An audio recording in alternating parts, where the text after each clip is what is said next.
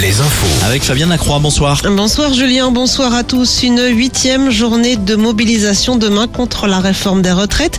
Plus d'une cinquantaine de manifestations sont prévues de Brest à Limoges, de Laval à Royan et de Châteauroux au Sable d'Olonne.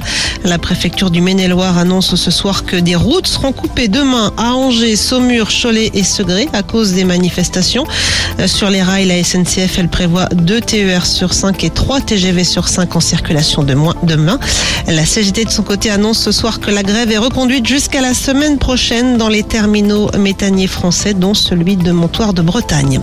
Le vote du texte, lui, est prévu jeudi. Cet après-midi, Elisabeth Borne s'est adressée aux députés et particulièrement à ceux de la droite. La première ministre les a assurés qu'un vote positif ne serait pas interprété comme un soutien au gouvernement.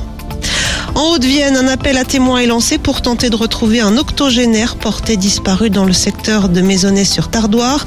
Autre personne disparue en Vendée à Champ-Saint-Père, un septuagénaire également a quitté dimanche l'EHPAD dans lequel il résidait. Toutes les infos sont sur notre site alouette.fr. Et puis toujours en Vendée, un incendie cet après-midi sur la commune de la Meyretillé. Le feu a détruit 1500 mètres carrés d'un bâtiment abritant un atelier de réparation de poids lourds.